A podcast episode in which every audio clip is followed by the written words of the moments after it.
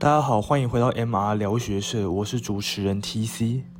那这一集我想要跟各位讲，就是我最近在硕班修的课程的一些事情。那就是跟英文有关系，那也是跟嗯学习英文有关的。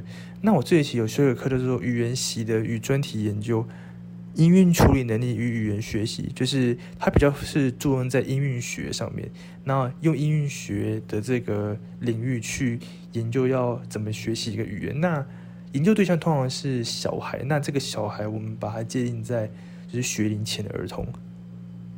那研究的小孩的语言主要是以英文为主，就是他们都是那种英文母语者这样子。但是这些研究也说，就是我们不能忽略其他文化或者其他语言或者其他语系的一些因素。例如说，一个小孩在学龄前，他大概所接受到的词汇量，大概一岁的时候，大概是五十到。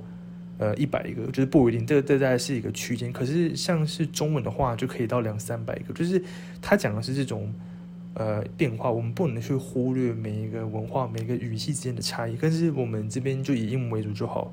然后他们怎么去，就是他们去想说，诶，这小孩到底是怎么就是学字的，就是怎么学他的英文的？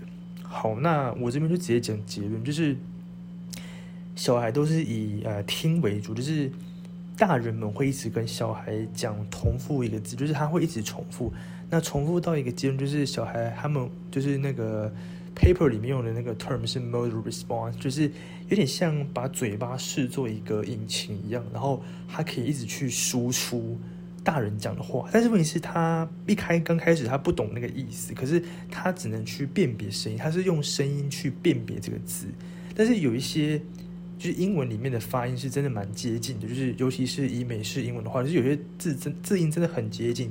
小孩在年纪这么小，就他未必能分得出来，就是诶哪些字是有点关系，是哪些字没有什么太大关系的这样子。那这边我就不讲一些就是 paper 的细项，因为那个会有点太难太专业。但是我就讲一些我觉得比较有趣的。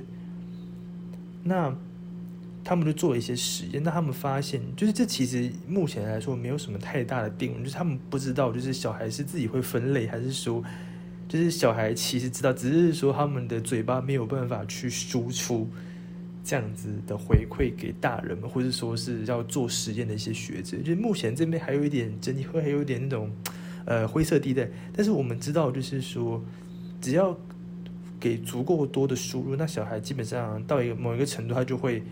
猛爆式的，就是讲出大人跟他讲的话，所以那个重复操作确实是非常重要的。因为语言要讲的话，你的输出才会变得流畅，才会变得有力嘛。大概是一个这样子的情况。那回到我们台湾的一些实际教育现场，那为什么就是在台湾的英文教育现场，嗯？大概我我我我认为在在高中以前都还好，可是之后为什么我们学英文会变成是一个两极化？就是很弱的人很是一群，那很强的人也是一群。我认为这个样子是因为很强的那一群，他一定有掌握一些就是学英文的，我觉我觉得是一些技巧，或者甚至是嗯方法，或者是他真的很喜欢，所以说他每天读，那每天读应该实力不可能差哪里去，对对吧？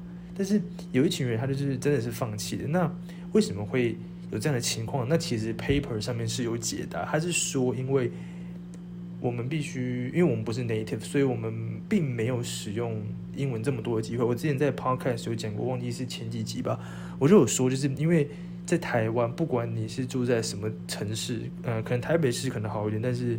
就以中南部来讲，要用到英文的机会，除了你在学校，然后你是念就是那种英文系、外文系那种科系以外，就是除了教科书，说真的，基本上平常生活你不会跟别人讲英文啊。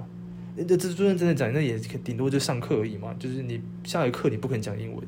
对，就是我说你使用的机会不够多，没有办法达成一个有效的输出，那没有办法持续有效输出，那这个基本上呃它的效果会有限的。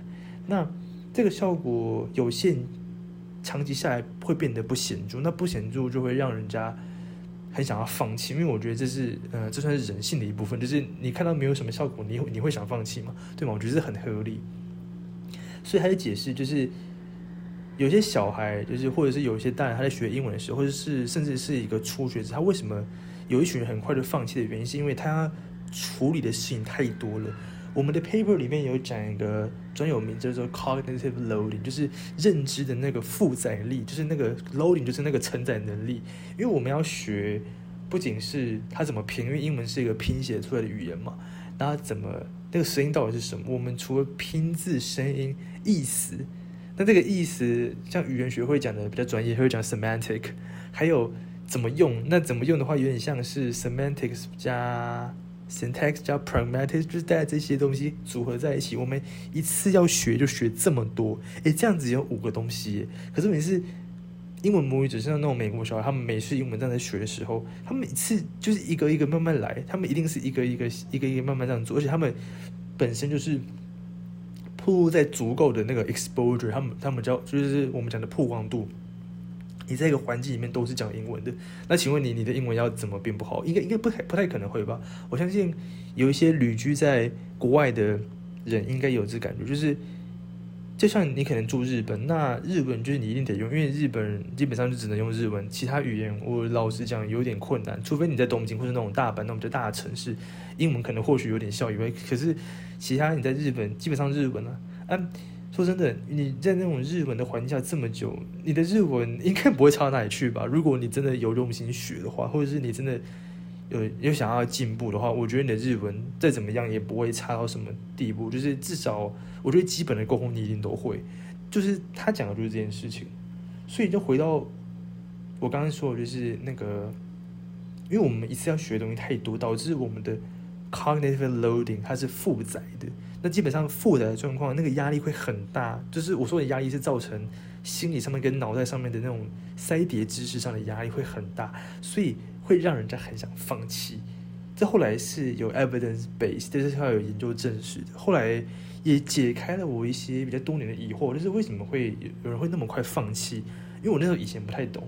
那那个 spelling 是比较就一般的讲法，那。jargon 就是那种行话嘛，就是专业术语，就讲我们会讲 orthology，这这没这个不用背，这个反正我知道，就是我只是想要分享给你们听而已，这样子。对，所以后来这些原因就是找到，但有一些黑文里面有些叙述有点像是，就是我们本来就知道，只是问题是他是再确认一次给你看而已。但是其实用逻辑会大概都可以知道那个合理的原因是什么。那今天大概就是一个这样的分享。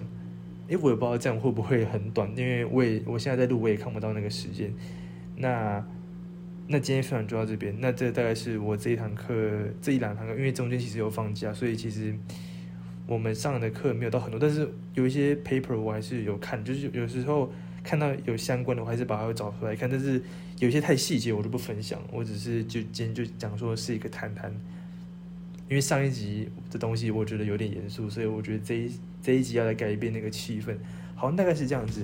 那我是 T C，今天分享到这边。那如果任何问题，那欢迎在底下留言，我会找时间回复，或者是我看到会尽量回复。那谢谢大家。